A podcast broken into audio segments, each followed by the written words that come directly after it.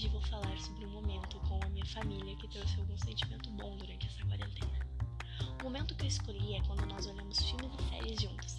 Sim, isso parece algo tão normal no nosso cotidiano, mas nessa quarentena trouxe um sentimento de união muito grande para a minha família, pois enquanto olhamos esses filmes, esquecemos do que está acontecendo no mundo nesse momento, toda essa pandemia e os problemas que ela está trazendo para as pessoas.